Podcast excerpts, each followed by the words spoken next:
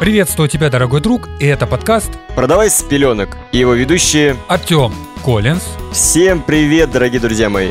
И Макс Айзен. Здравствуйте, здравствуйте, дорогие друзья! И здесь вы познаете науку продаж и научитесь зарабатывать деньги, помогая другим людям. Ведь каждый продажник – это помощник человека, который помогает сделать правильный выбор. Если ты желаешь научиться продавать и увеличивать количество своих клиентов, то тебе с нами. Слушай подкаст на всех популярных площадках России. А социальные сети ведущих ищи в описании каждого выпуска подкаста.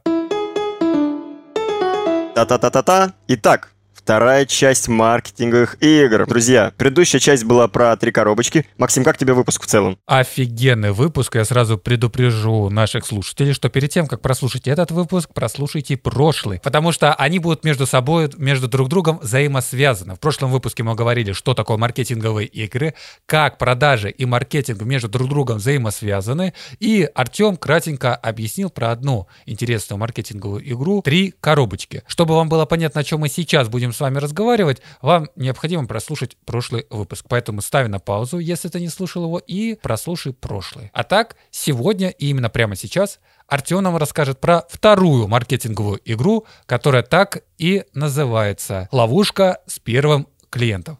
Артем, мы готовы тебя слушать. Вещай. Абсолютно верно. Абсолютно, да, друзья. А, Максим действительно сказал, прослушайте предыдущий выпуск, потому что примеры я буду брать оттуда, чтобы не пересобирать примеры, дабы вам не запутаться, чтобы было проще воспринимать и легче слушать. И самое главное, интересно слушать. Друзья, ловушка с клиентом, с первым клиентом. Неважно, что вы открываете, палатку рядом с домом, либо там, магазин на маркетплейсе, там, либо вы начинаете заниматься и раскачивать свой личный бренд, реализовывать собственные услуги. Бывает такое, да даже не бывает, тут большинства существует психологическое ограничение, даже она, можно его назвать и фактическим, когда у вас отсутствует первый клиент. То есть вот вы ждете, пока будет первая продажа. Вот я помню, когда залетал залетал на eBay, хотел продать, я очень ждал первого клиента, потому что я знал, что у меня вот если будет первый клиент, то ух, все попрет. Кстати, так и случилось, отчасти. Правда, в обратном порядке, но ничего страшного. На самом деле, это действительно проблема. Чтобы ее избежать, некоторые клиенты даже, даже точнее не клиенты, а бизнесмены, они делают первую продажу своим друзьям. Мол, говорят, купи, купи, пожалуйста, у меня вот мой продукт за энную сумму рублей, там, условно, за 5 тысяч. И потом у меня продажи пойдут, и тебя будет там плюс один к карме. Соответственно, Максим, ты по-любому что-то хочешь сказать, я прям вижу по тебе.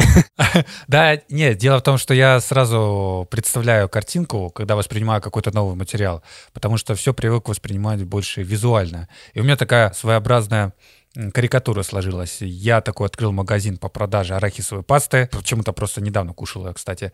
И ты такой ко мне заходишь, я такой говорю, Артем, я только-только открыл магазин, мне нужен первый клиент, и хочу, чтобы именно ты был им, потому что нет продаж еще, ты будешь как первый открыватель, чтобы дальше уже пошло-поехало. Пошло-поехало. Но вот что-то пока не едет. Максим, я бы тебя купил, честно признаюсь.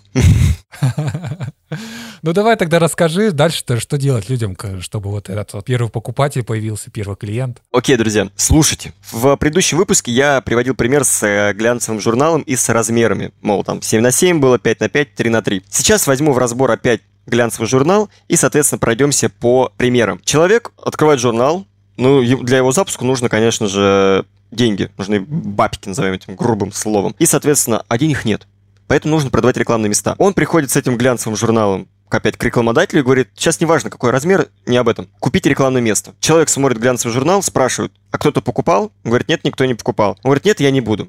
Что сейчас произошло? У человека в голове, которому пришли продать рекламное место, случился барьер. Он боится быть первым потому что он не знает, что это за журнал, плохо он пойдет, хорошо ли он пойдет. Вдруг этот журнал будет самым хреновым, и его реклама окажется плохой рекламой. То есть она даст больше негатива, чем пользы, условно там реклама ресторана. А, и он боится, боится стать первым. Человек, который продает рекламное место, он думает, а что мне делать?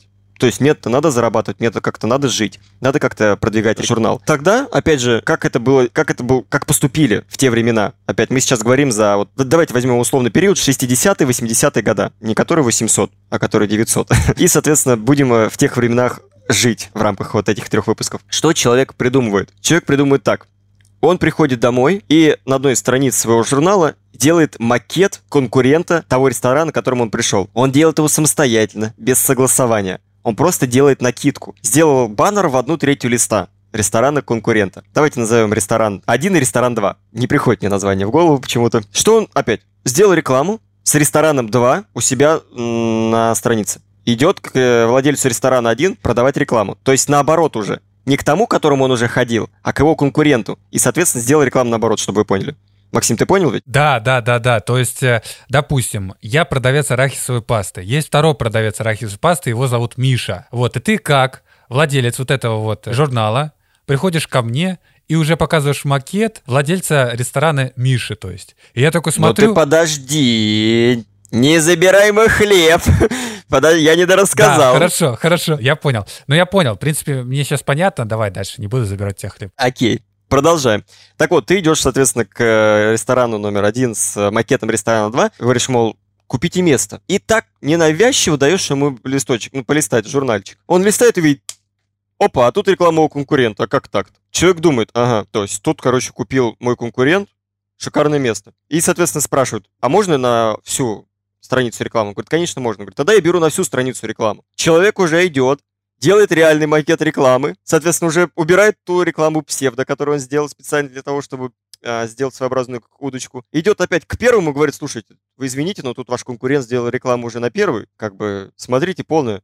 Он говорит, блин, давай, короче, меня две страницы рекламного поста, соответственно, в рамках журнала. И тот, соответственно, уже делает две рекламы. Все, он продал две рекламы. У человека, у первого, которому продавал, пропал страх быть первым, потому что он уже видел, что кто-то первым есть. А у второго, соответственно, потому что есть реальный первый. И так запустился конвейер по продаже рекламы, и постоянно стала продаваться реклама. Так вот, друзья, немного резюмируя, этот хороший пример. Что у менеджера по продажам, в данном случае чей это журнал, что у покупателя рекламы всегда в голове есть страхи. В данном случае был страх быть первым, а у того невозможность страх, что он не продаст. Он в своей голове сделал такую игру, он воссоздал, ну да, это, конечно, нельзя назвать это обманом, ложью, нет, он просто сделал макет. Он показал, как это может быть, как это может быть красиво.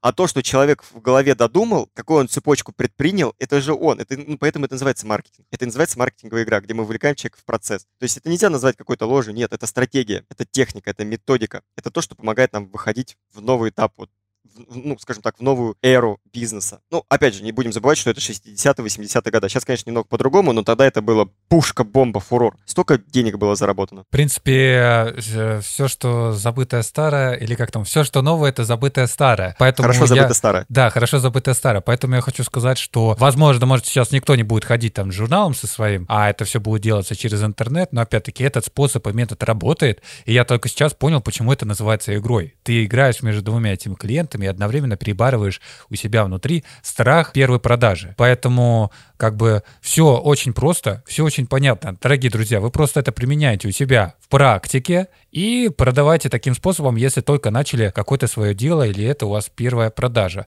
Но опять-таки из этого можно, знаешь, какую извлечь для себя выгоду. То есть если ты, допустим, к примеру, начинающий фрилансер, и тебе надо, допустим, начинать продавать свои первые услуги, ты просто делаешь работы без какого-либо заказа, показываешь их первому своему клиенту, и вуаля, он смотрит на них, оценивает, на что способен этот человек, и заказывает у него услугу лишь по одной причине, потому что хочет, чтобы у него было так же. Да, и, соответственно, у него нет страха, что он первый клиент. Да, да, да, да, да, да. Тут мы убиваем два зайца. Первое это страх первого клиента, и второе это барьер быть первым у, получается, при покупке. Правильно же говорю? Абсолютно верно.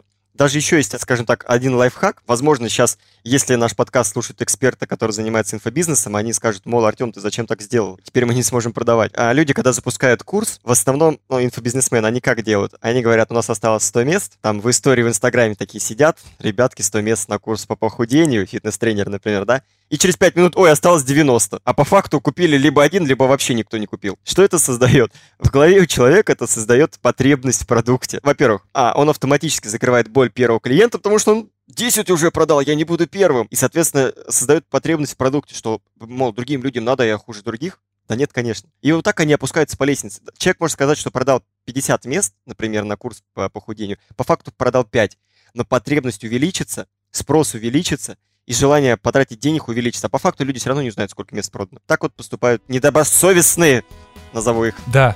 таким словом. Да, в, любо, в любом случае, в любом случае, это сейчас такой новый модный термин социальная инженерия. Это все влияет на людей.